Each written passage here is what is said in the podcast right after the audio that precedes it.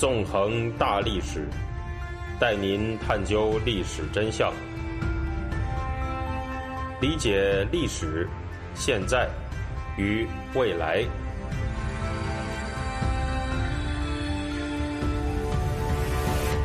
大家好啊，欢迎大家收听《纵横大历史》，我是主持人孙成。今天我们又见面了，我们将继续进行文革历史系列节目。谈一谈文革到底是什么这个问题。那么，在这一讲之前，实际上我们已经用了十一讲去讨论文革到底是什么。但是，实际上直到目前为止，我们对于这个问题还依然没有给出一个很好的答案。在这之前呢，我谈过文革到底有几年，到底有几次这些问题，而且讲到实际上这些问题并没有一个定论。十年文革的说法是老干部们为了自身的政治利益而制造出的一个定论，而且它成了今天中国官方的说法，乃至人们头脑当中好像一加一等于二一样的常识。但是呢，按照我的观点吧，实际上把一九六六到一九七六年之间的历史整齐划一的叫做十年文革，那是没有办法有效的解释那段历史的。把文革的历史呢划分为一九六六年五月。到一九六八年七月的两年文革，一九六八年七月到一九七四年一月的间歇期，和一九七四年一月到一九七六年十月的第二次文革这三段，再将这三段呢细分成不同时期，进而分析每个时期的施暴主体都是谁。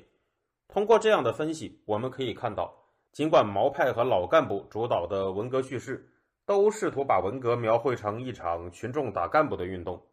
而且两者呢，对于群众打干部的评价截然相反，争的那是不可开交。但是实际上，他们的这种争论完全就是建立在流沙上的。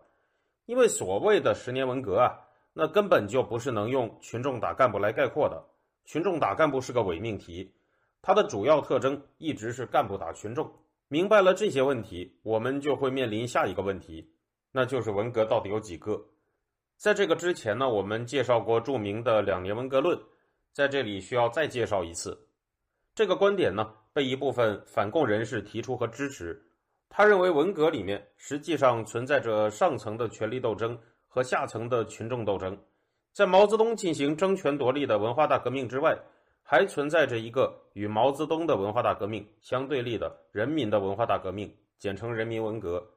在人民文革里面呢。群众利用文革的机会反官僚、反特权，争取自己的利益。毛泽东的文化大革命当然是需要否定的，但人民的文化大革命却有合理的地方。实际上吧，也有一部分被视为新左派的人士认同两个文革的观点。知名的文革史学者，也对毛泽东评价很高的王绍光就是其中之一。在这里呢，我首先要简要介绍一下王绍光的政治观点。王绍光曾经在一次访谈里面表示，当代把土改、大跃进、反右、文革等血腥的政治运动描绘成荒唐、疯狂的样子，是因为知识分子为了他们的利益叙述历史。王绍光呢，使用了毛泽东时代的著名口号，把颠倒的历史再颠倒过来，来讲述他的意图。对于王绍光的这种观点，我当然是绝对不会同意的。而且认为，无论是毛时代还是改开以后的中国历史叙事，本质上都是中国当局为了政治目的而炮制出来的。用毛时代的观点否定改开之后的观点，那只不过是用一个时代的中国当局观点去否定另一个时代的中国当局观点。本质上呢，只不过是为了中国当局的某一派进行张目而已。不彻底跳出中国当局在所有时代的各种叙事，那终究是没有任何出路的。但是呢，今天这一讲吧，我不想在批驳王绍光本人的政治观点上纠缠太多了。对于新左派和毛派的批驳，在以后我还会谈到更多。今天我想谈的话题呢，只是王绍光的学术观点，以及一种乍一看上去相当诡异的现象。王绍光本人实际上也是两个文革论的某种支持者。王绍光呢，曾经著有研究武汉文革史的专著，这本书的名字叫做《超凡领袖的挫败》。文化大革命在武汉，在这部专著里面，王绍光以所谓的十年文革中的武汉局势为叙述的主轴，通过采访几十位历史的亲历者，得出了这样的结论。他说呢，文革并不是像人们通常认为的一样，是由不理性的参与者受到毛泽东的蛊惑做出的疯狂的行为。实际上，作为超凡魅力型领袖的毛泽东本人，作为文革的发动者，他并不能够完全掌握运动的方向。在这本书的序言里，王绍光这样概括他的观点说：“超凡魅力型领袖的追随者可以同时既是疯狂的，也是理性的。这就需要对韦伯有关超凡魅力领袖的理论稍加修正。我认为，个人崇拜有两个向度：一方面，崇拜者对偶像充满了信赖、敬畏，甚至有愿意为之献身的情感；另一方面，他们又把偶像作为认知的对象。”试图理解偶像发出的种种信息，处于不同社会地位的人对同一个信息的解读可能截然相反。解读过程便是理性发挥作用的过程。文革中各派大打毛主席语录就是一个很好的例子。那么，王绍光的这种观点实际上可以看作用他的方式对两个文革论进行了一种解读，认为参与文革的民众在做出政治抉择的时候。实际上有自身的理性因素，在书里面呢，他提出，实际上在文革当中加入不同群众组织的人，往往会来自不同的社会群体。总的来说，和党政军体制关系更为密切的人，更倾向于加入当局扶持色彩更浓厚的保派，因为这个体制而获得利益更少，乃至没有获得利益或者利益受损的人呢，就更加倾向于加入造反派，而由此引发的派系冲突。则使得毛泽东本人也没有办法控制文革运动的走向了。实际上吧，这样一种把文革当中的派系斗争视作某种社会冲突的观点，也被不少学者接受和运用。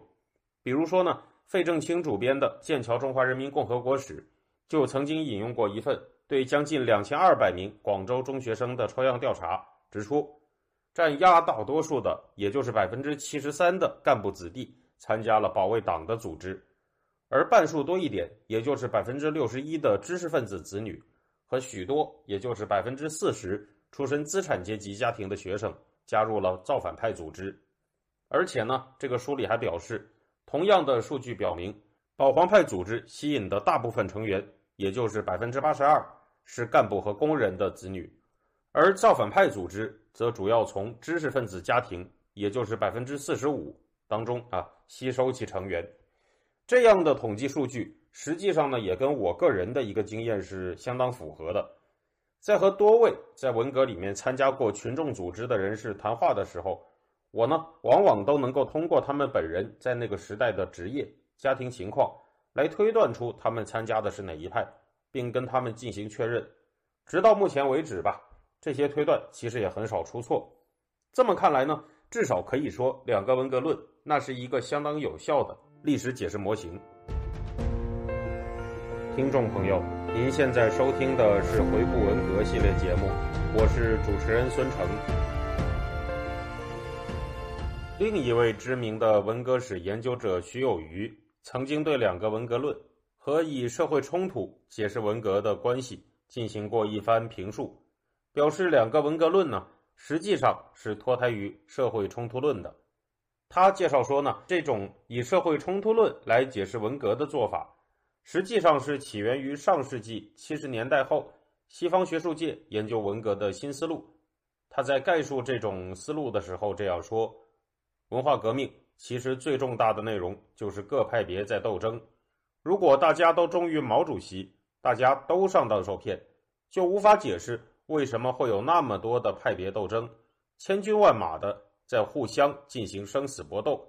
实际上不同的派别是在争取自己的利益，他们队伍的人员成分是不一样的，目标是不一样的，跟中央的关系是不一样的，跟领导的关系是不一样的，